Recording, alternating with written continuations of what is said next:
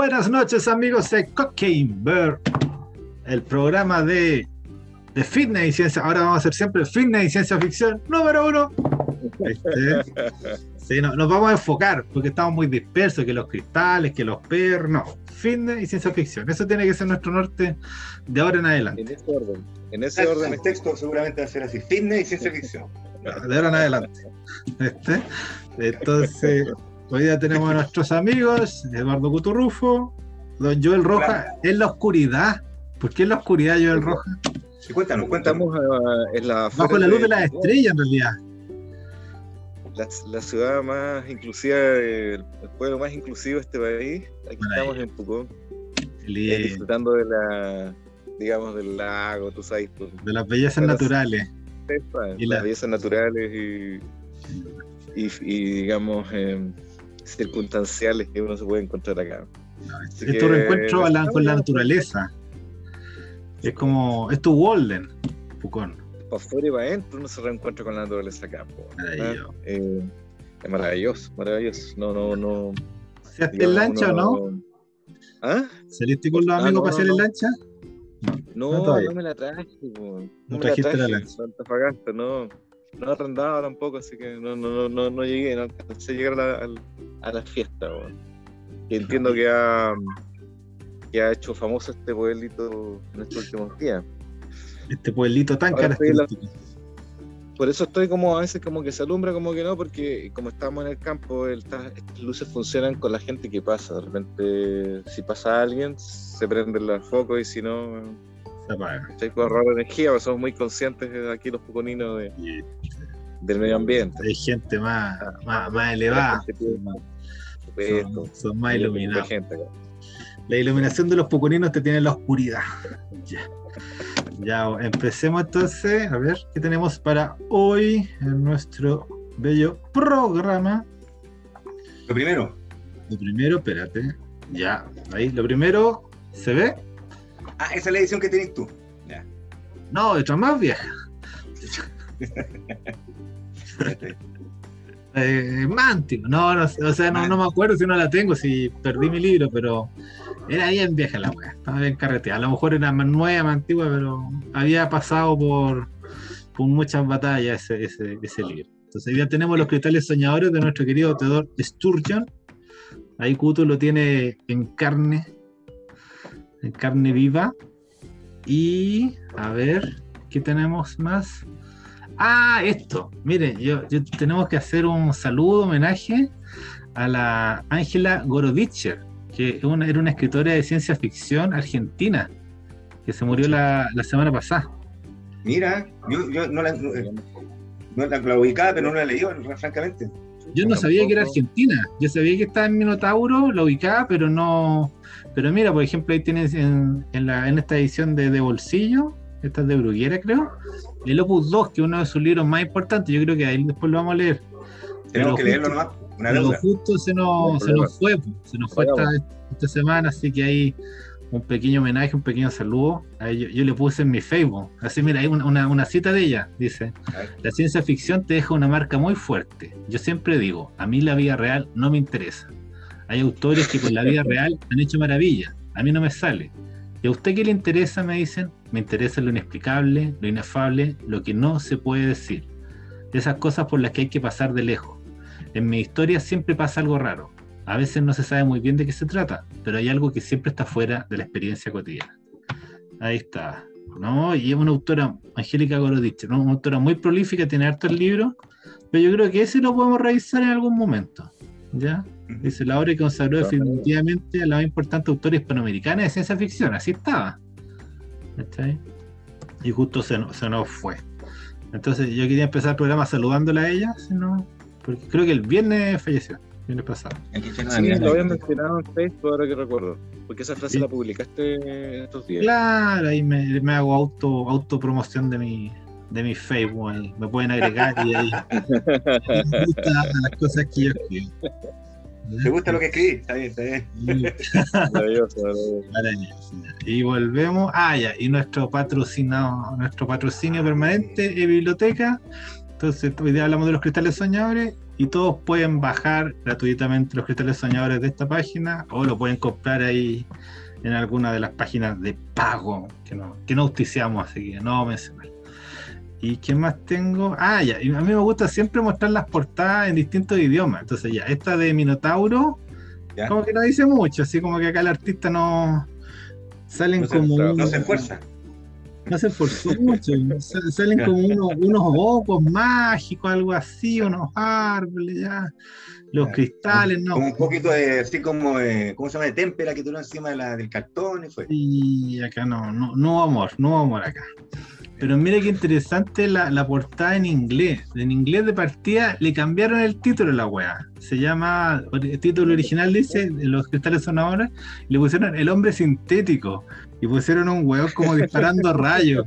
Sí, pero abajo ponen, en honor a la cuestión, le ponen eh, las, las, las, joyas son soñadoras, le ponen que el título. No, no, o sea, aclaran que eh, tiene otro título, pero ellos lo retitulan y más encima hacen como una portada así como de un weón haciendo una, una especie de guerra espacial. Como darse, como darse, como los rayos omega. O sea, lo, lo, lo, lo, desconfiguran totalmente la weá con tal de que vende. Era muy eh, la otra historia parece que no llamó mucho la atención. Entonces, y él, es demasiado humano para ser real y ni siquiera lo sabe. ¿no? Pero, eh, pero ese alcance, ese, ese, ese dato es, verdadero dentro del libro. O sea, ahí resume mucho. O sea, él es demasiado humano para ser real. Efectivamente, el protagonista es demasiado ¿Pero en qué momento dispara rayos, weón? Ningún, en ningún momento, pero. Con los ojos, y siempre un niño, weón. O sea, ¿en qué momento un, ya, un hombre después de 20 años? Espérate, claro, y, y mira. Y mira, esta es la portada en francés. Y ahí sí está mucho, está mucho más, pues sale el niñito, sale el muñeco, sale el, el, que tira los rayos es el, el, el malo. El, malo, ¿viste? Ya, pero bueno, ya. El, ¿cómo, ¿Cómo se llama el malo? El... Se llama Man Eater. Eh, Monetre.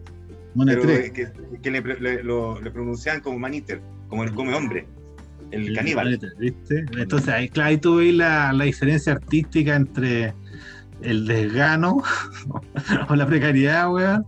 Ya el, el marketing ahí descarnado y, más o menos una portada. Una tercera aparece, una cuarta portada aparece por ahí, ¿no? No, te llegué. Porque ah. esa es la, de la del libro de la Ángela. Angélica la de la reseña la de la reseña de, de nuestro auspiciador, de nuestro Ah, mira, ahí hay otra. Esta, esta, está muy bonita. Esta, esta igual es de Minotauro y salen los dos árboles. los, dos, los, dos, árboles de la historia que había el árbol A y el árbol B que lo copiaba. Es el, el, primer cristal que, que descubre el Mona 3. ¿Te acuerdas? Sí. Ese, esa está bonita igual. ¿Ya viste? Ahí hubo más, más amor. Se descubre hubo más corazón. Y después lo que tengo para mostrar es el Teoro Sturgeon. Ahí entre medio de las flores, bien hippie este weón. Hasta ahí. Un autor. o sea, a mí me gustan, estos dos libros me gustan mucho, que es Cristales Soñadores más que Humano. Y los cuentos que leí de él también me gustaron harto, los de la Fuente del Unicornio. Pero yo leí un libro de él que se llama Cuerpo Divino, que es como, fue su última novela, una de sus últimas novelas, y es bien fallida la novela así como que no, no resulta para nada. ¿Cuándo escribió? ¿Ah? ¿Cuándo le escribió? No, no me acuerdo, tendría que ahí aplicar Google. Hay que pero, Google. pero claro, es como eh, es un poco cuando el elemento religioso se entra demasiado de lleno en la ficción, como que eh, hay, el, o sea, el lector es el que sale perjudicado, ¿ya? Porque es como más el afán con un poco de dogmatizar, de, de empezar a predicar, que cuánto se llama de, que contar una historia. Entonces ahí hay como que... Ah, pero el, elemento religioso, digamos... Cuerpo divino es como una especie de vuelta de Cristo. Sí, mira, ah, hay, que, hay que poner atención ahí porque eh, es cierto que el Cuerpo Divino es la última novela de Studium, pero fue, fue publicada póstumamente. O sea, quizás no siquiera tenía la intención de publicarlo. ¿Cachai? No sé, pero no. Yo, lo que voy es que yo la leí, no, no estaba buena. Pero los cuentos de la fuente del unicornio eran bien bonitos y más que humanos y cristales soñadores. De ahí podemos leer eso algunos de dos más adelante. Eh, son bien interesantes. Y bueno, antes de entrar de lleno en esta novela maravillosa, eh, hay una nueva sección de nuestro amigo Eduardo Cuturrufo. Ah, ¿verdad? Sí, gracias. Gracias por, por la Y después hay una sección tuya también, ¿ah? ¿eh? Hay una sección tuya. Sí, que la mía no, no alcancé a preparar hoy, pero. Tenemos, novedades para este, para este año 2022, pues tenemos grandes novedades en, nuestra, estamos avanzando. en nuestro programa. Estamos, estamos creativos. Estamos creciendo. Estamos creciendo. Estamos juguetones. Sí. Entonces, Vamos, yo no sé cuál es la novedad, así que cuéntanos. Cuenta. La sección se llama Los grandes libros que no he leído. Así se llama. Entonces vamos, vamos, vamos, a reseñar grandes libros que no he leído. Por lo tanto, no esperen. A la pasamos rápidamente. No, no, esperen mucho la reseña. Si no la he leído. No lo he leído. Esa es la, idea de, la serie, de la, de la, del espacio. El primer libro, el primer libro que vamos a hacer, o el segundo, no sé ya, Salman Rushdie, o Rushdie, como quieran decirle, Hijos de la Medianoche. Ah, pero espérate, déjame ahí para que se vea más grande. ¿Y cuántas páginas tiene ese libro? ¿Cuántas páginas no este leíste de.? A ver, tengo al tiro loco. Tiene poca, 640 páginas. Sí, no, tiene más. No, 640. 640 páginas que no han leído.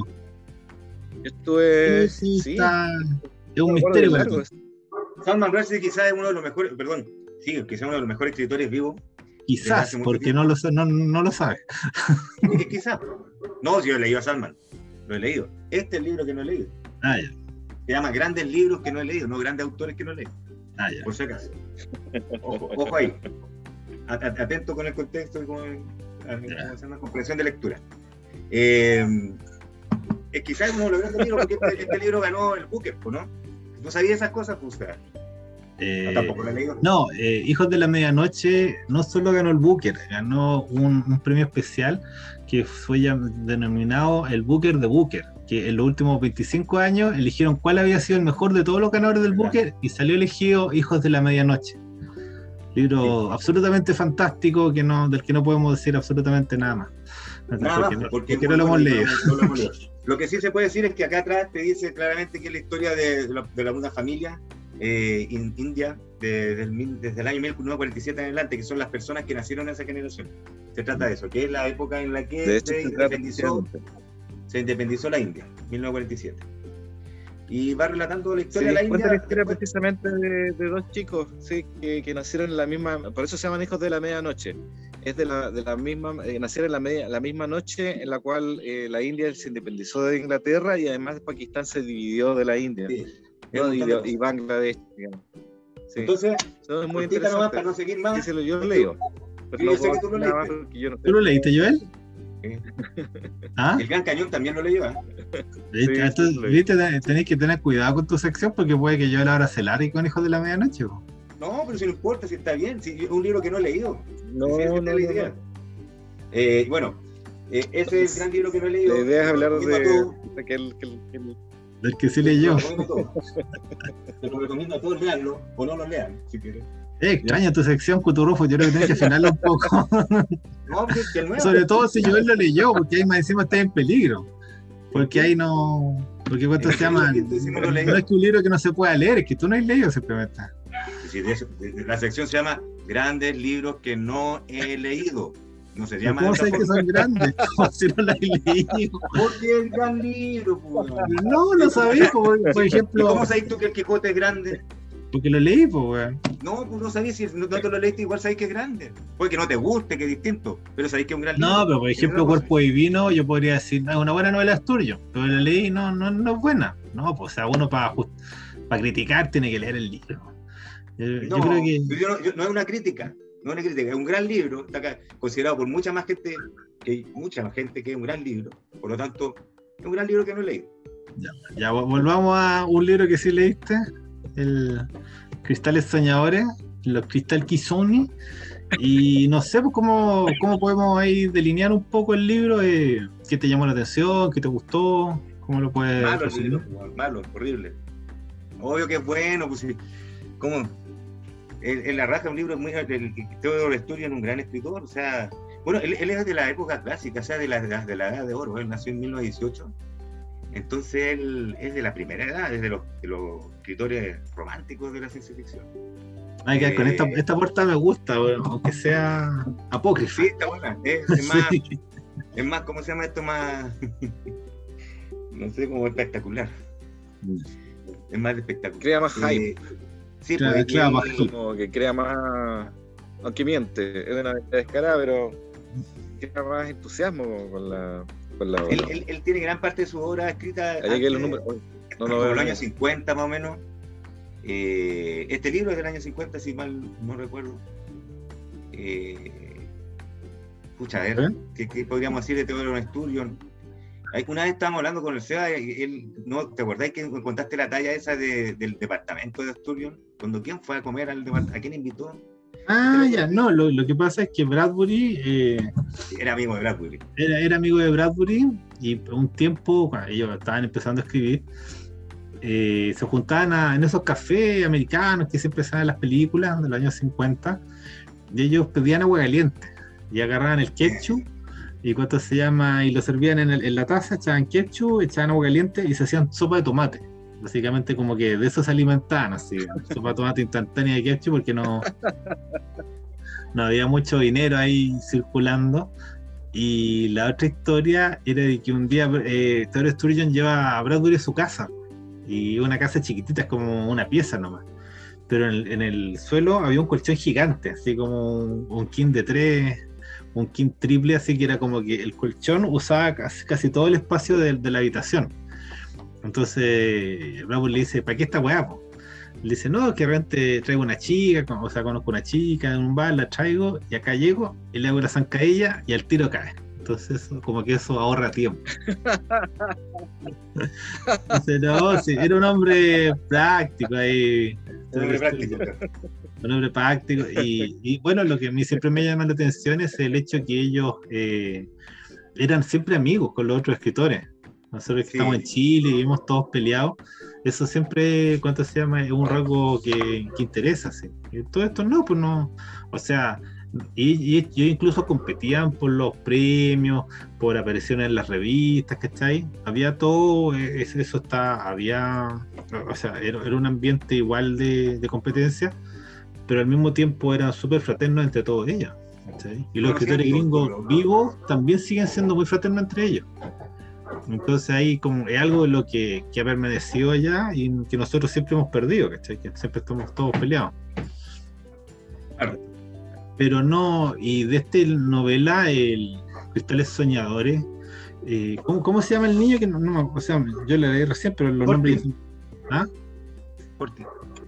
¿Cortin? Horti, Horti, Horti, Horti. Ah, Horti, claro. Es la historia de Horti que es un niño huérfano que tiene un padre adoptivo que es súper cruel, el Arman. El Arman, sí.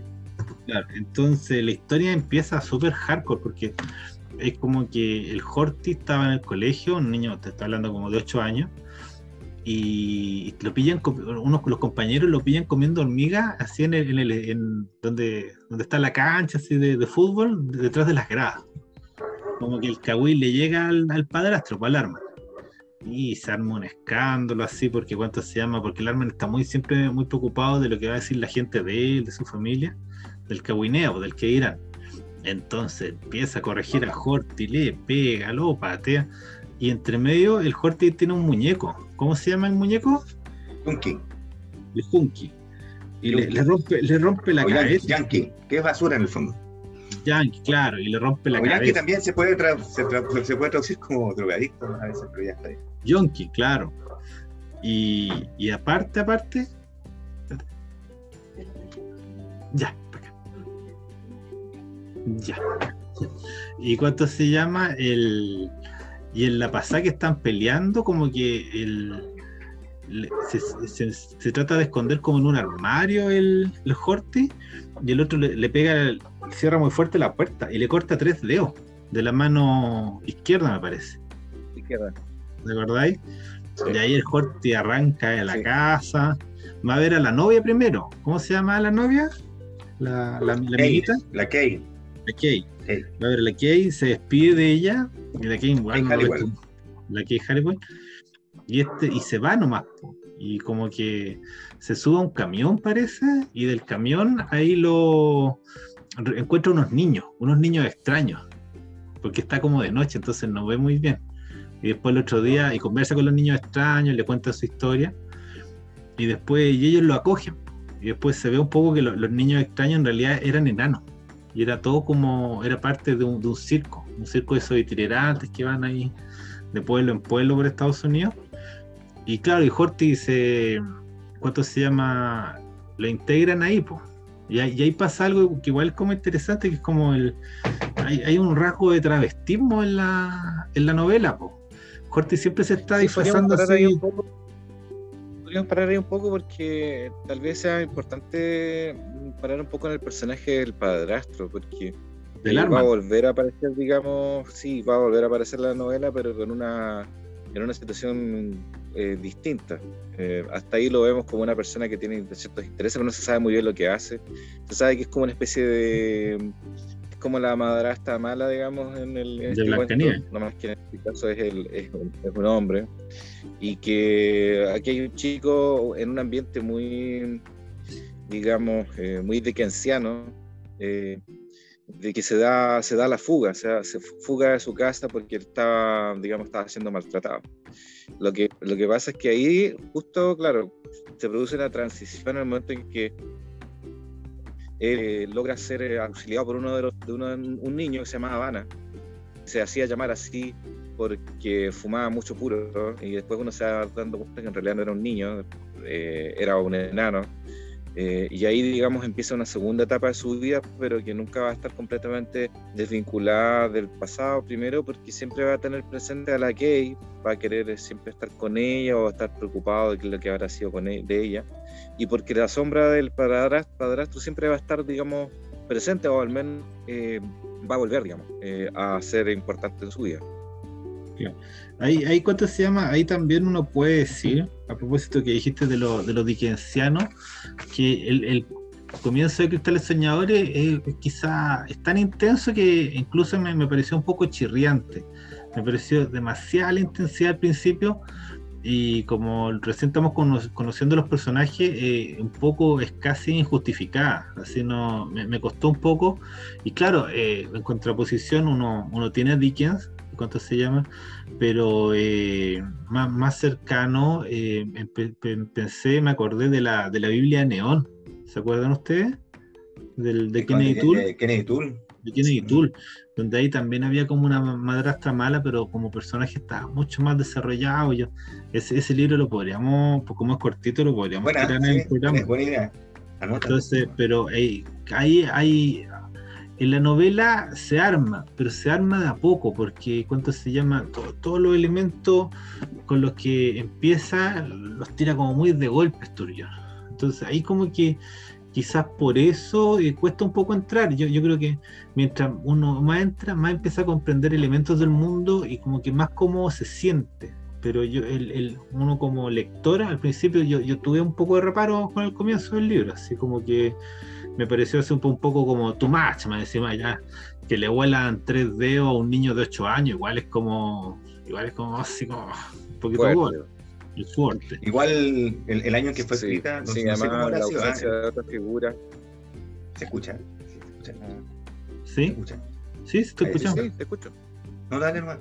Quería hacerse Entonces, eh, pero el, el tema ahí, eh, entonces, claro, empieza la, vida de Horty aceleradamente en el circo. Y para que esté en el circo, la, enana, ¿cómo se llama la enana? Ay, se llama Sina. La Sina. La Sina.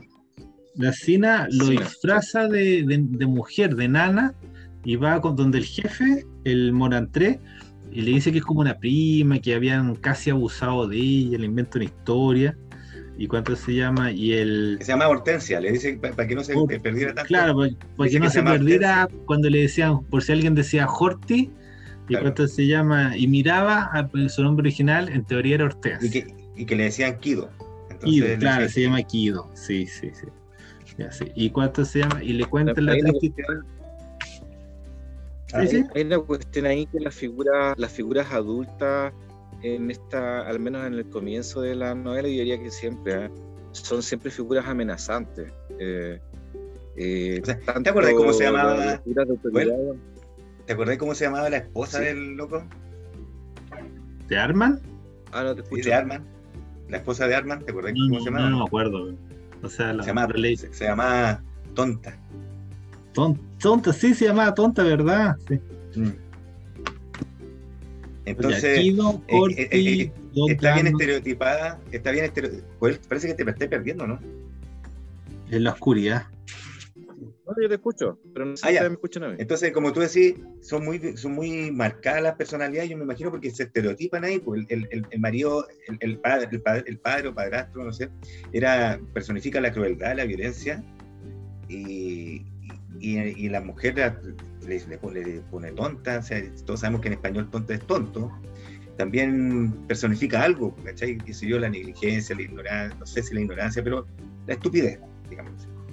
Eh, y eso es el ambiente en el que está, podéis leerlo así, es el ambiente en el que está creciendo ese, ese niño, o sea, bajo eso...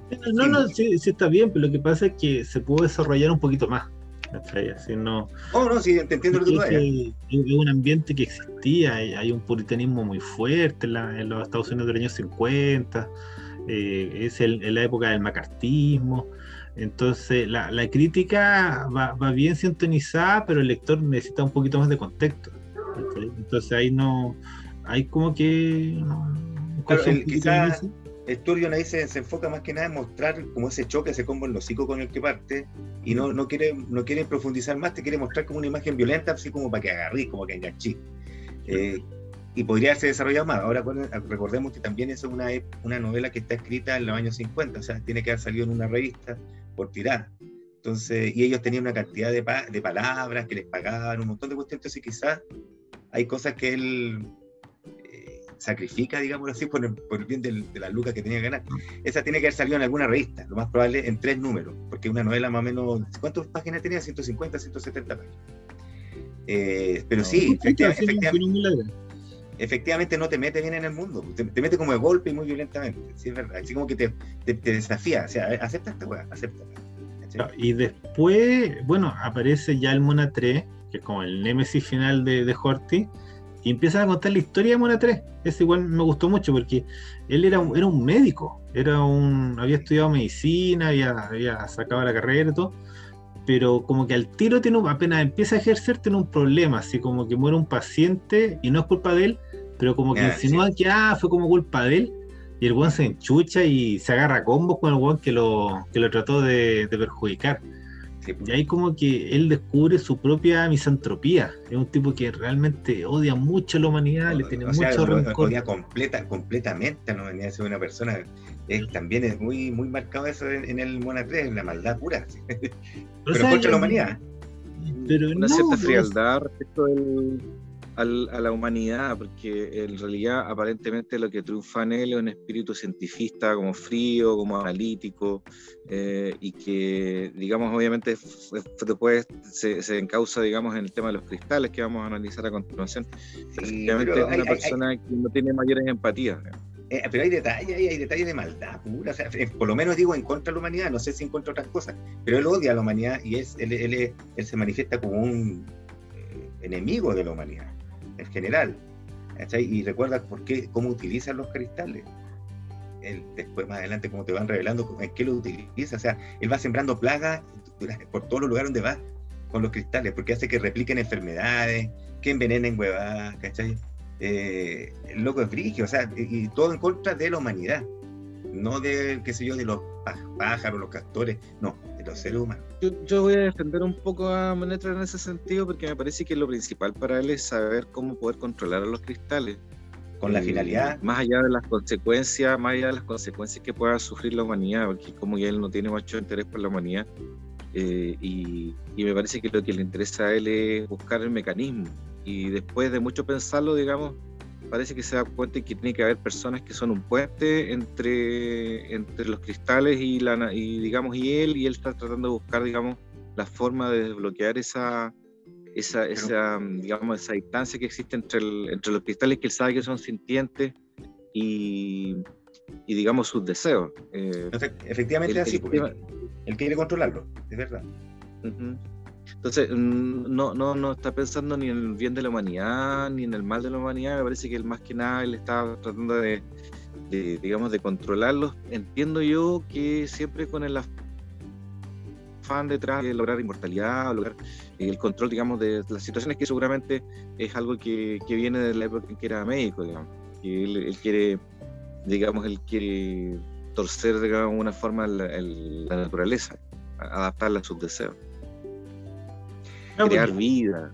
O sea, él, él tiene como una doble vertiente, que es la vertiente de científico, porque él es médico, deja de ser médico, pero después empieza a trabajar en un, en, un laboratorio biológico. O sea, sigue, sigue más o menos en la beta científica, pero entre medio nos cuentan que había tenido como otras profesiones. Había sido como una especie de anarquista, había como puesto bombas, como que le echaba, echaba a perder la comida a los restaurantes, buscaba un poco buscaba un poco daño daño, sí. Sí, sí, sí. Pero es, es verdad, si entre todas las cosas él quiere controlar, él, analiza los cristales y lo hace de una forma, bueno, según él, y según un método que él mismo define cómo hacerlo, estudiar los cristales, ¿verdad? Y un método científico, podría decirlo así, es un método. Eh, que era haciéndoles daño. Eh, hay, que contar el punto cuando él conoce los cristales, que él, o sea, no es que él llegue a los cristales por sí solo, él una vez observa que hay dos árboles iguales, que eso es lo que sale. buena esa historia, sí. Entonces él no sé, pues va en un lado y se fija que hay dos árboles idénticos. O sea, se da la tarea de, de, ver, como nos, pedía John Gray ahí la, semana pasada. Del ve que hay dos árboles idénticos y empieza a experimentar. Y, por ejemplo, se da cuenta que si rompe una rama del árbol A, esa rama después se cae en el, árbol B. Pero si hace una marca en el árbol B, esa marca no se replica en el árbol A claro. o sea, el A, el B imita el A, pero no. Entonces hay, un árbol original y un árbol que copia. Y después, entre medio, cuentan una historia que hay un incendio. Y yo no sé si el incendio lo provoca él o justo hay un incendio, pero él se tira a bombero. Y, cuentan la historia como él lucha, no sé si por salvar el árbol o por encontrar el secreto que había en el árbol B. Y ahí aparecen los cristales. él, lo quería que se estudiaran los árboles porque, porque todavía no los terminaba de estudiar. Claro, entonces ahí dice que fue como el más valiente, pero cuando el árbol igual es destruido, él ahí encuentra el cristal. Ahí, llega, Yo lo escucho bien. Yo no, no escucho bajo. O sea, ahí llega el cristal y más encima lo que tenemos ahí dando vuelta es que el, el Horty tiene su muñeco, el Yankee, y el Yankee tiene dos cristales en su ojo. Entonces hay como que. Eso lo eh, sabemos bien tarde, ¿eh? Ah, no, yo no entendía el tiro que era que estaban ahí, pues si te hablan de dos gemas. Sí, yo entendí el tiro que esos dos ojos eran cristales. ¿O no? Sí, está bien, ¿qué cosa? ¿De qué estamos hablando ahora? De que el Yonki tiene dos ojos y los dos ojos son cristales, ¿o no? Sí, pues son cristales, sí, pues. Sí, pues, pero eso se entiende el tiro, ¿no? yo, yo no entendí el tiro. Sí, sí. Sí, sí, pero que sean de los cristales, de los cristales mágicos. Bueno, yo no lo. ah, no, bueno, está todo se nota que está todo relacionado porque hay, esa parte tampoco me gusta, que después ya, bueno, el, el Horty tiene una vida en el circo, no, no me acuerdo cuántos años, y sigue siendo enano, es como súper raro. Pero al mismo tiempo. Es raro, porque después te dicen por qué es así. Ah, ya, bueno, pero hasta donde yo llegué es como raro. Pero al mismo tiempo le crecieron los dedos, los tres dedos que había perdido en la pelea con Arman, y tienes que usar guantes siempre, para que no se note que los tres dedos volvieron a crecer. Para que no se dé cuenta. Claro. Y como que un día el Monatré igual se da cuenta y le, quiere revisar la mano. Y ahí la, la Sina le dice que no, que se tiene que irse inmediatamente del circo. O sea, en el fondo no es que se da cuenta, él quiere hacer como un chequeo a ver cómo iba la mano que tanto tiempo había curado nunca le había prestado atención. No, porque él no se da cuenta, después se va y de hecho ni siquiera pesca que se haya escapado. No, se da cuenta hasta el final. Hasta el final. ¿Cachai? Entonces, o sea, fue, fue, como, fue como una presión exagerada de situación era Sina. Claro, no, es que está bien lo que hizo Sina, porque el otro iba a verle la mano y iba a ver que están los dedos. Sina era la única que conocía toda la situación. Sí. Sabía que el, el, tema de los cristales, sabía las capacidades, los poderes que tenía Monetroid y también sabía que Joti era alguien especial, lo supo desde el principio. Porque ella también es, especial, eso también es importante decirlo, digamos. Eso, pero eso lo dice al final también, sí. Eh, eh, era, era, un, era una enana, pero era una enana muy bella, era como una especie de muñeca. ¿ah? La describen como una especie de muñeca, digamos. Está como perfectamente proporcionada, es súper linda, pero es chiquitita. ¿Cachai? Y después, eh, claro, Horty vuelve a casa y empieza a buscar a la, a la chica, a la Kate, a su, ¿cómo se llama? ¿La, la expolola? Kate. La Kate. Y ahí cuenta la historia de Kate, que igual es interesante porque vuelve a aparecer la figura del médico, pero Kate tiene un hermano que va a estudiar medicina. Entonces la Kate está como sacrificándose ella como hermana mayor y está trabajando en el despacho de un abogado. Y hay un juez que va a ver al abogado. Y el juez eh, es Arman. O sea, el Arman, el, Arman del principio. O sea, ese, ese, detalle igual como que no... También me, me chorrió un poco. Oh, creo que yo la desapareció ahí de... Las abducciones de Pucón. La, noche estrellada de Pucón se lo llevó. ¿Me escuchan? Sí. Sí. ¿Me escuchan? Sí. ¿Fuiste abducido? lo que pasa es que aquí en Pucón el, todo es muy inestable. El agua, hay problemas con la luz, con el cable, con todo. Ah, ya. por la población flotante. O sea, o sea tú mismo. provocamos estas ¿Tú, tú, estás provocando claro, eso. la ciudad no está, no está preparada para recibir. provocamos. Entonces vaya a estar en audio nomás, con audio, para tener más estabilidad. Entiendo así. No sé. Sí, ahora sí te escucho. No, no. O sea, quizás para que te mejor, mejor, a veces si que te, quitas la imagen, a veces te, da mejor cobertura, tenés mejor señal. No sé, señal. O sea, aprovecha mejor la señal, Porque, la, porque la, la imagen consume muchos datos o ancho de banda, como queréis. Mucho dato. Claro. Cuando llegue el 5G a nuestras vías, ahí vamos, todo esto se va a solucionar. ¿y dónde nos quedamos? Ah, bueno, aquí vuelve a aparecer Arman, y claro, Arman al principio tenía mucho prestigio que cuidar. Ahora nos enteramos que ese mucho prestigio es porque él es juez. Entonces él va va al despacho del abogado donde trabaja la Kate y empieza a jotear a la Kate y entre que la jotea y la presiona y le dice, oye, yo sé que tú vas a recibir una herencia cuando cumpla, cuando sea mayor de edad. Y él dice, sí, pero esa plata es para los estudios de mi hermano. Ah, pero esa herencia podría estar en disputa si llega a mi tribunal, entonces como que... Puede Qué Como la callanta.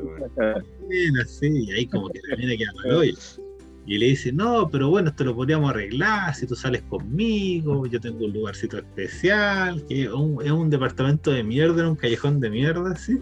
Pero es el lugarcito especial que tiene.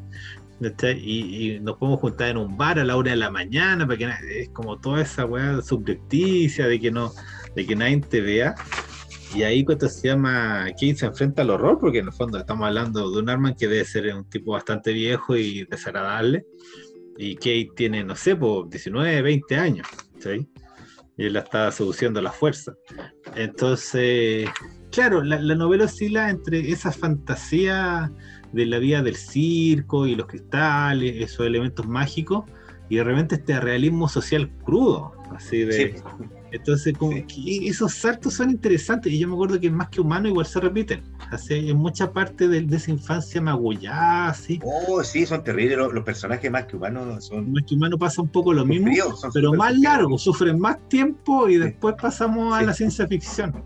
y, hay, y hay como una doble lectura que uno puede hacer al tiro, de que en el fondo la parte fantástica es la forma en que los niños se imaginan la, su salvación y a lo mejor una situación que nunca, que nunca ocurre. Porque cuando está en el café, la. Porque siempre es como Deus Ex Máquina, siempre aparecen milagrosamente. O sea, cuando ya está en el café, está totalmente eh, acorralada Kate, porque, o sea, en el bar, un bar como de jazz. Pues, en el sentido estricto no soy malo, no sé si es justo con Sturgeon, si no, era un, no, es un Deus Ex Máquina, sí. Él un poquito antes explica que, que el loquito de Forti se va y, va a buscar a Kate. va a buscar a Kate, entonces la encuentra en el bar y, le, dice, mira, cachaltero lo que está pasando, y pero ¿quién no lo reconoce? Él, le habla como si un desconocido le hablara. lo, que pasa es que ahí hay un detalle, porque él se va, y esto pasa dos años después que él se fue, y él está vigilando que él está viviendo como adulto, lo, que él descubre, y eso se explica más adelante en la novela, pero para que podamos entender, o si queréis lo explico después, o, me quedo, o lo explico. Lo explícalo al tiro mejor. Ya. Él entiende, eh, él entiende su naturaleza, él se da cuenta quién es, qué es lo que es, y él, él es un producto de los dos cristales más que un producto de los cristales, él nace como humano, pero los cristales lo van transformando molécula por molécula y al final él, forma parte, él, es, cristal. Es, el sueño de los cristales, hecho realidad. Y, y tiene unas características, o sea, tiene todos los poderes porque una, es una creación perfecta. Toda, la, la, gracia de todo esto cuestión y lo que raya la papa todo el rato Maniter, o el caníbal, como le decían, el Maniter o Monetré. Monetré, claro, le decían el caníbal, ¿verdad? El caníbal, sí. Eh, eh, es que todas las creaciones que él logra hacer con los cristales son imperfectas. Y él, tiene varias especulaciones y como él dice ahí, pues él experimenta con los cristales para saber qué cresta, cómo, cómo que salga una creación perfecta. ¿ya? Eh, y el protagonista que es eh, efectivamente él era una creación perfecta. Y él se da cuenta que era producto de dos cristales que eran los dos del Junti, que tenían los. Claro. Y una de las características que tiene, tiene mucho poder el cabro, ¿eh? porque tiene poderes nomás, se acabó. Eh, es ser como metamorfo, puede cambiar de forma. Él puede cambiar de forma a voluntad. Eh, y él se da cuenta, claro, eso explica cómo es que pudo ser enano durante un tiempo, claro. Exacto, eso explica por qué él, pudo mantenerse como enano tanto tiempo. y después cómo crece y, de hecho después más adelante él se, se transforma en la, en la mina, el Kate también, para poder engañar al, Sí, pues hay esa, esa parte, porque claro, llegan al bar y él, en un cierto momento el juez va al baño y él aparece, aparece como un jovencito de la banda y le dice, bueno, yo, a ti se nota que esta expedilla, que te van a colgar, y dice, toma, acá tenéis 300 dólares, tómate un tren, mándate a cambiar, desaparece, si no, este weón no, te va a hacer chupete. Y la que hay como que duda, pero realmente dice, este weón tiene razón, y se manda a cambiar pero le dice, él, le da instrucciones, dile que mañana nos vamos a juntar de nuevo. Y ahí, cuando se van a juntar de nuevo, llega Horty, pero eh, transfigurado como Kate. Él la ve todo el rato como Kate. Entonces, claro, ahí como que ya tenemos las pistas que es un metamorfo, que se va, cambiando de como que va cambiando de forma y él el que se va con el juez al, a su lugarcito especial, que era esa weá en, el, ese departamento en el callejón. Es el, cuartucho, sí. El cuartucho. Y ahí cuando se llama, y en cierto momento hay como que lo empieza a juzgar al juez. Dice, no, tú has hecho esto, has hecho esto otro, así como que lo, lo enjuicia. Y hasta ahí llegué yo, así que tenéis que continuar tú nomás, porque hasta, ahí hasta ahí alcancé. Ah, bueno, ahí, seguimos con gel un poquito, ahí seguimos con gel. Eh, em, claro, en ese rato, el, transformado como Kay, lo, encara, le dice todas las cosas malas que ha dicho, que era un vaca, que recuerda que él era un abusador, un montón de cuestiones le dice. Eh, y al final, con un acto así súper violento también, viene y se corta los tres dedos de la mano que se había, que le había cortado él, el mismo juez antes, cuando le había apretado con el armario, le había volado tres dedos. Y él se corta a su mismo, pero con, el cuerpo, con el cuerpo de la, de la Kate. Y se va. Y le deja los tres dedos. Quédate con parte mía, le y le deja los tres dedos. Y el loco queda mal, queda mal el, juez. Eh, y ahí creo que hay una elipsis, ¿cierto? Pues ahí vuelve a la historia, ahí te cuenta, creo, cómo, efectivamente cómo, y ahí te cuenta efectivamente cómo el viejo, cómo el, el, el se había transformado, no, cómo se había transformado en, en Se había puesto una peluca, se había cambiado parte de su estructura ósea, bla, bla, bla, ¿cachai? Súper rápido, y lo que había puesto, se había puesto la película y se había hecho eso. Y después, claro, parece que vuelven a. no esa situación. Sí, esa situación hace que el juez recurra a un E3 porque, ah, bueno, digamos, porque necesitaba, digamos, que hacer algo respecto a esta, chica, digamos. Eh, él estaba espantado por el hecho de que ella sabía lo que había pasado con, con, su hijastro cuando era, cuando era niño. Y también le teme, digamos, teme, le teme porque, digamos, no, no, no, no sabe muy bien si, ese, si esa chica era su propio hijo, eso es lo que me acuerdo yo, o, de alguna forma tenía alguna habilidad como para poder hacer ese tipo de cosas, de andarse cortando los dedos. Entonces, pasan cosas y, él,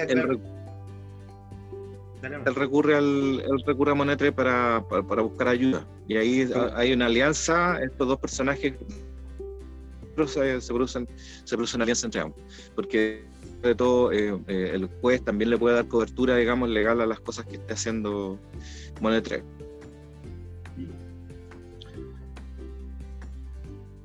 Claro. Eh, hay, distintas cosas ahí que, van, van, ocurriendo porque, claro, llegan los dos. De hecho, llega también la niña, llega Kay a, a donde Monetre, donde Maniter, Maniter, Maniter. Mm. llega a pedirle ayuda y el Maniter, el caníbal, la, la, rechaza, la echa cagando.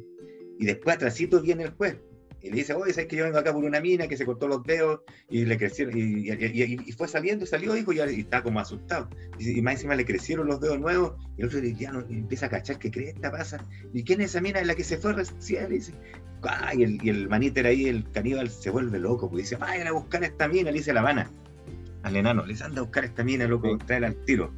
Y la mina ya sabía. Ahí se da cuenta él de que, de que pasaba algo raro, digamos, y que podía ser el, los dos cristales. La clave para resolver su, su, tema, digamos. el, una, una de esas personas que él había que él no sabía que existía, pero que había, digamos, hipotetizado, digamos, de que podían existir.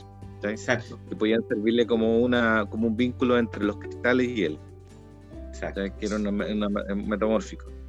Y ahí, digamos, se producen ya las últimas escenas de esta, de esta historia. Y donde se va explicando todo en realidad. O sea, cuando dijiste que el Honky, el Horty eran cristales, ahí la hiciste el spoiler final. No, o sea, eso lo sabemos antes. Lo sabemos un poquito antes del final. El final, es, el final es más lindo que eso. Ah, sí, no, cuenta, yo creo que tenéis como que avanzar más que por el argumento. Tú me dijiste que como que el libro te había emocionado mucho. Sí, al final me emociona mucho a mí, porque él va a entender como una realidad de lo de la gente sola, de, la gente distinta. ¿ya? Y, se ve a través de todo el libro la alegoría de la gente de los circos, ¿cachai? Del mismo Horty que era distinto, de, de los cristales que crean cosas que no, son iguales, hasta el maníter era distinto. Y cómo reacciona la gente a esa, a esa exclusión social de lo, de lo que es la norma, De, no ser, de ser saber. Más allá de ser distinto, es saberse distinto también.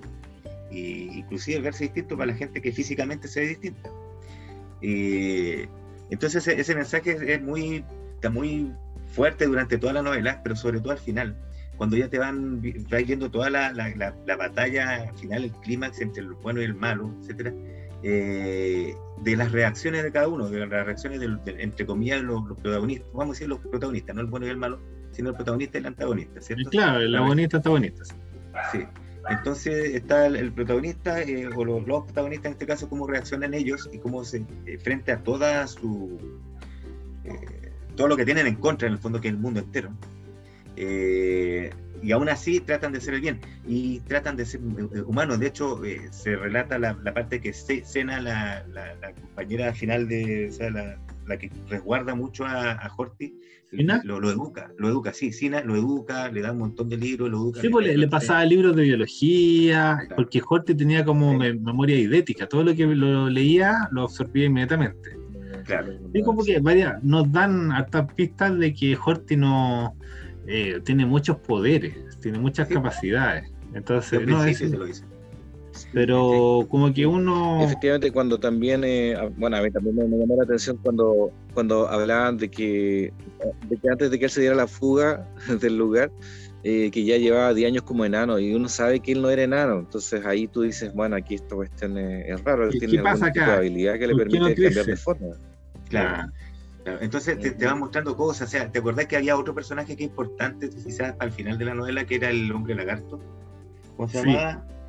Eh, se me olvidó el nombre, Sumol, se llama. Bueno, el hombre lagarto.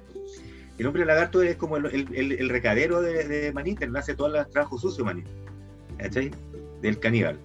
Y entre otras cosas, eh, empieza, él captura a todos los locos al final y se los lleva a todos al caníbal para que estén ahí presentes, para que él empiece a hacer su experimento, los torture y bueno, todas las cosas que él hacía.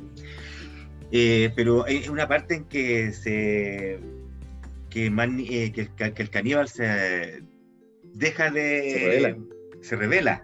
Se revela, frente a una actitud, frente a una, a una, a una conducta que tiene Horty.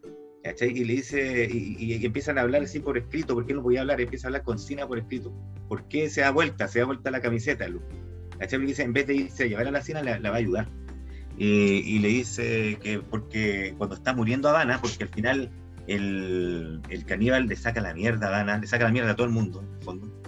Eh, y entre eso, claro, eh, saca la mierda a Habana, lo, lo, hiere en el cuello, creo, la por la parte del cuello, por la columna que en el cuello, y queda eh, postrado, y se está muriendo, está agonizando todo el rato Habana, todo el rato.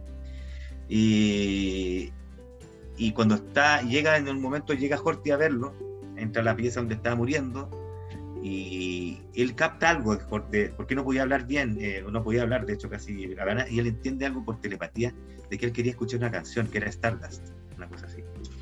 Y él sale y se, y, hace como, y se agarra la garganta. Entonces, mientras está saliendo la pieza, se está haciendo una metamorfosis, está, cambiando las cuerdas vocales. ¿Cachai? ¿no? Está transformando las cuerdas vocales y sale la pieza y empieza a cantar de afuera como un niño, como el niño que era antes y empieza a cantar la canción. ¿Cachai? Y el, y el, y la Habana, mientras está agonizando, se eh, sonríe y, dice, Kido, qué bien, dice. Y ahí muere, muere, muere feliz. Y él le da esa, esa, esa, muerte, no podía salvarlo, pero podía darle una buena muerte. ¿Cachai? Y él, al hacer eso, al, hacer, ocupar sus poderes y toda la cuestión, él se expone. Y el, y el caníbal descubre que él estaba ahí, porque antes estaba como piola, había pasado piola. Pero al hacer todo eso, él se expone, pero él lo hace igual. Y eso hace que el hombre lagarto cambie. Dice, este loco es más humano que cualquier humano que conozco, porque él no gana nada, él no ganó nada, él no ganaba nada consolando y dándole esa muerte pacífica a Habana. Todo lo contrario, él perdía todo. ¿Cachai? pero igual lo hizo, a pesar de que perdía. Eso es amor, dice el, el, el, hombre lagarto, y eso es más que humano. Es, más, es, mucho más, el, el, más humano que hay. Y por eso él dice, y yo soy una mierda, dice. Dice el manito, el, hombre lagarto, yo soy una mierda y se arrepiente y él cambia. Cambia y empieza a ayudar a los, a los locos. ¿Qué es? eso, es lo que, lo que decíamos ayer, porque estábamos en el Cocavide de Expanse y muchos personajes no habían cambiado habían seguido igual. Entonces, no. Ahí tú ves lo importante que en una historia hay un cambio, que el personaje cambie y cambie desde adentro. Es muy bonito, eso, es como, eso es como esencial en el arte de la ficción. Sí, y muy lindo, y sobre todo como lo relata, porque lo, relata muy bien, y ahí yo ya me empecé a emocionar con ese relato del, del hombre lagarto, cómo él cambia, cómo él entiende lo que es el amor, eh, y cómo lo relatan que, que es un acto desinteresado completamente, ¿cachai? Completamente. Eh, es lindo como lo relata ahí Sturgeon dentro de todo el contexto de lo que está pasando. Eh, y luego hay otras series de, de, sacrificios que son muy buenos. Eh, que la Cina también se sacrifica, Y hace el sacrificio máximo, o sea, el supremo. Con el, porque le da la clave para que derrotar al, se supone que era para claro, Monatre, porque ella supone que el Monatre es un, es un producto un cristal también. Entonces ella le dice al, al, al Corti que averiguó con los cristales, como él, era, era, como un ser perfecto creado por los cristales, él tenía conciencia, un montón de cuestiones, él podía meterse en el mundo de los cristales, podríamos en la mente común de los cristales y ver las respuestas que él podía buscar, cómo, cómo destruir un cristal.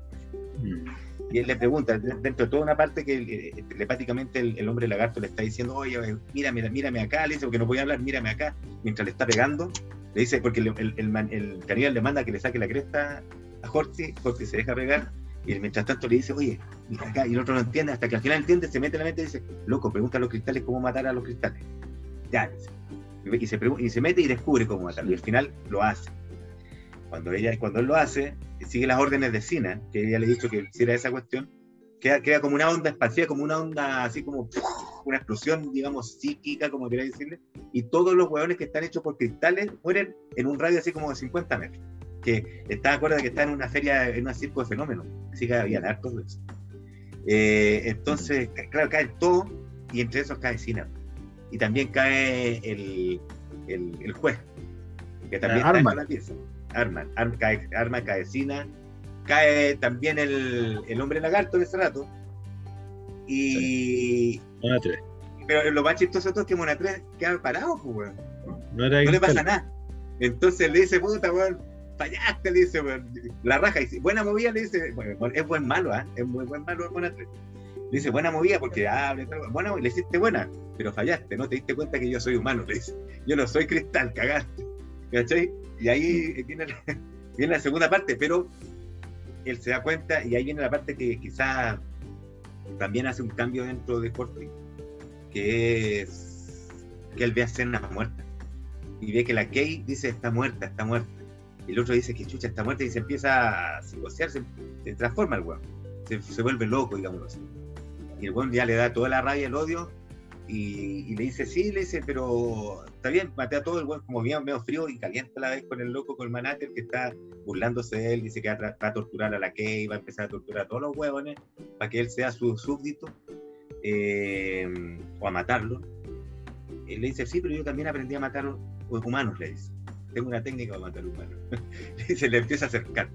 Y el, y el manite, el escaníbal, agarra los dos cristales de él, tengo tus cristales y se los voy a destruir. Si yo destruyo tus cristales, te morís tú. ¿Cachai? No sigue caminando, sigue caminando, lo destruye los cristales y no le pasa nada, Jorge.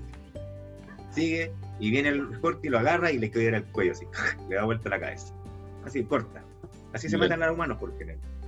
Es la técnica para matar humanos. Eh, y ahí cae, y ahí tiene, ahí queda y ahí viene el, otro clímax que es cuando está viendo a la, la Sina muerta. Eh, bueno, ahí te explica también que él no muere porque él hace tiempo que, lo, que, él había tenido una transformación completa. Él era un ser perfecto, entre comillas. Una creación perfecta de los cristales, ya no dependía de los cristales. Ya no dependía de los cristales. Eso, eso es clave, de por qué no murió cuando destruyeron los cristales. Claro, porque él hace mucho, como a los 10 años, a los 11 años, él tenía 20 al final, como a los 11 años él ya había terminado su transformación completa molécula por molécula. Entonces ya no, ya no, ya no dependía de los cristales para vivir, porque él era parte, era cristal, era parte de los cristales. Él era, era la, creación final de esos dos cristales que se, que se conjugan. ahí, ya, eh, se convierte en, en el. En ese, en ese, pues, el de los rayos. Pues. El de los rayos omega. ¿Cómo, se, llama el, el, hombre sintético? El hombre sintético. Yo, creo que, o sea, yo creo que ese título spoilea demasiado. Entonces, no, porque inmediatamente te dice que el weón es, no es de verdad. O sea, que no, no, es humano, digamos así. No humano. Que, era real, era real. Sí, Pero... te, dan, una pista, te dan una pista, digamos, demasiado, digamos, evidente. Un medio spoiler. había, que, había, que, vender, había que vender. Lo, de los rayos, los otros sí que lo interesante de la transformación es que, eh, estos cristales transforman a la, criatura o lo que sea, y lo van transformando molécula por molécula, pero la criatura o la, cosa que, que, es transformada no se da cuenta de esa transformación. Porque es tan gradual, es tan lenta, y eso es interesante porque conserva. Bueno, en el caso de, de, de nunca te das cuenta porque él, fue expuesto a los cristales a los seis meses de vida, entonces toda la, la, parte de cuando era guagua, él, él crece siendo cristal prácticamente. Pero lo que te da a entender la Sina, porque la Sina cachaba todo, que no entendía todo, todo, todo, es que, lo, que los seres que se han expuestos a esta transformación no se dan cuenta porque son es molécula por molécula y no cambian su, esencia, básicamente. Porque hacen copias perfectas los, los cristales, entre comillas, o lo más perfecta que puedan hacer. Eh, esa es una, es, una, una cosa. Lo interesante también es que, lo, que todos los, los protagonistas o los, personajes que más demuestran compasión, empatía, amor, son seres que o no son humanos o, la humanidad los tiene apartados, los tiene como... Hay un ostracismo ahí por parte de la humanidad hacia, hacia estos personajes, que son los enanos, los freaks, ¿cachai? Toda esa, cuestión. Eso es interesante también, porque eh, no, sé cuál es el rollo de Asturion, quizás eh, no sé cuál será el rollo Asturias ahí realmente, pero algo nos quiere decir que. Bueno, lo que sea, hay, hay una continua entre esta novela y Más que Humano. Más que Humano es como la versión larga, extendida de Teleseñores. Sí, Entonces no.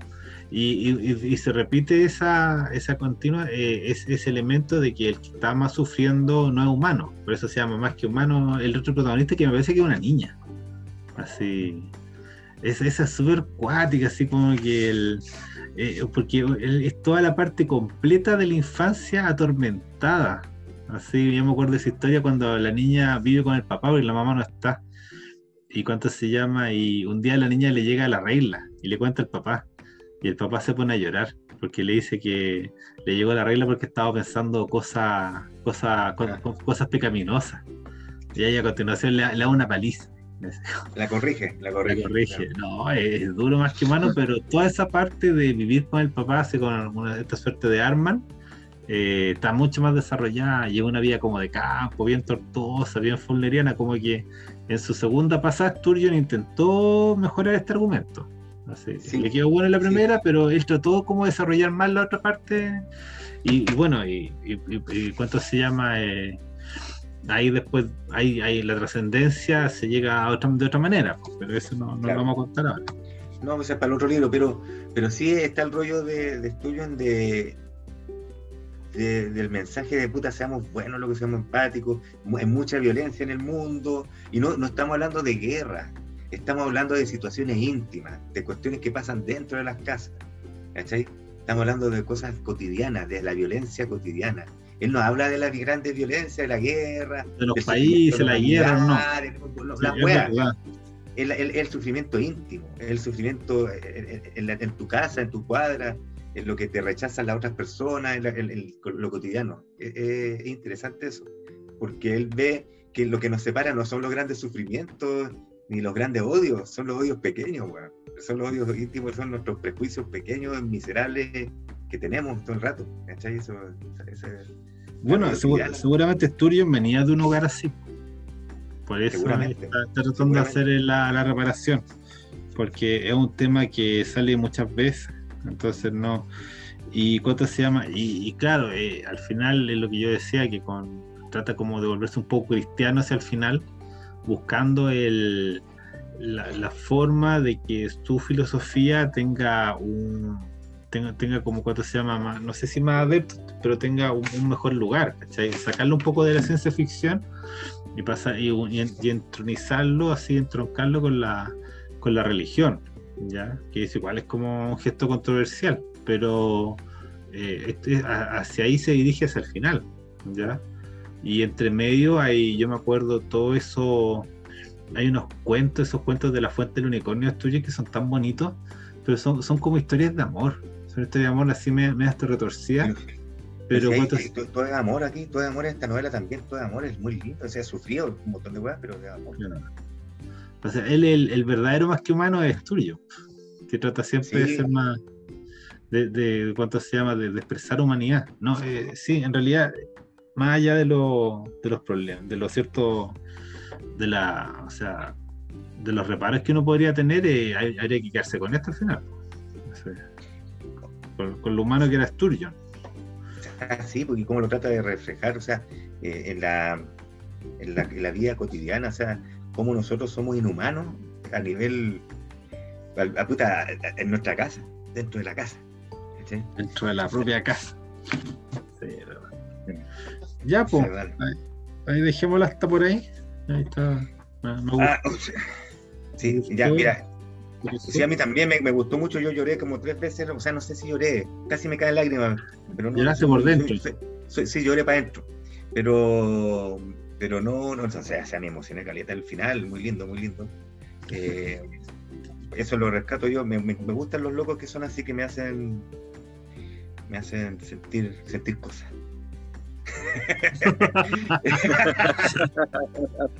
Te voy a malinterpretar. Está bien, está bien. Eh, Te gustan los hombres que tocan tu corazón. Claro, claro. no, en serio, sí, yo me emocioné caleta con el final del libro, muy lindo. Y, y nada, pues ahora. Entonces, no sé, ¿tú qué, qué opináis tú finalmente, Joel, también? Pues igual, con tu señal como la que no, eh, Pero tiene la noche estrellada. Me, me, me, gustó el personaje de Sina, el que eh, como tú decías, pues ella era, era más humana que los humanos, digamos, era muy empática, era, es la figura, hay mucho, hay mucho psicoanálisis en este estos libros, ¿eh? parece. Eh, es la figura materna, acogedora, que lo protege, digamos, que no, no ha tenido ninguna figura así. Y, digamos, de inmediato ella, desde, digamos que la primera vez que lo ve, ella lo, lo trata de cuidar y todo. me gusta, me gustó el personaje, me gustó también su sacrificio. Eh, hay una especie de redención de los, feos, digamos, de los, frikis en este, en este libro y es, interesante, digamos, interesante. Eh, a mí me gustó, eh, es, raro porque es un libro que mezcla muchas cosas, como dicen ustedes, estilos, digamos, y también de referencias, porque uno no sabe, digamos, hay, cosas de ciencia ficción, los propios cristales siguen siendo un misterio, están envueltos, están envueltos sobre sí, no se puede interactuar con ellos son como vida, son vidas, eh, son aparentemente son vidas extraterrestres o son una vida, digamos, de un modo, muy distinto a la, que a la que conocemos. Me recuerda mucho al, al mar de, de Solaris, ¿ah? que uno, sabe que es, que es vida. Es algo extraño, es algo extraño. No, te puedes comunicar con ella. Eh, y también está el ambiente del medio oeste, una cosa de, de Bradbury, digamos, un ambiente que seguramente compartía con, con Sturgeon solamente compartía ese tipo de referencia del medio oeste norteamericano, eh, toda esta feria de, de friki, esa cuestión de esa crítica al espíritu científico que puede llevarnos a la crueldad absoluta, digamos, como en el personaje de, de Monetre o Manir.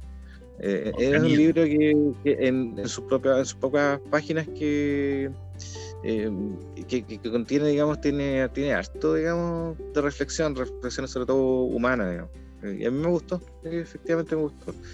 Eh, cuesta, es muy, de repente es muy crudo el tema de, la, de las heridas a un niño, digamos, obviamente de entrada, eh, igual es un poco chocante. Hay que estar preparado, digamos, para leer algo más o menos duro, algo dickensiano, digamos, y después uno se va, sabe que ya que el chico va a tener la posibilidad de reivindicarse y además tiene eh, eh, alguien que va a poder hacer, digamos, mucho por los demás también. O sea, tiene, tiene, tiene, es, típica, la típica novela, digamos, que, de, que va a desarrollar, un, hay un personaje que va a crecer y que va a ser más poderoso. Iniciación.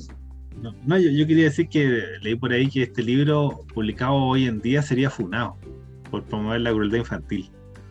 O sea, no. Pero si no la promueve, pues, Pero si no la promueve, pues, no, pero las pone, o sea, acá en el, en el mundo de ahora, en el mundo wow, por, por visibilizar, algo, por visibilizar algo, siempre lo que, lo que le hace es visibilizar una weá, weón. Claro, la, la, visibilización se entiende como promoción.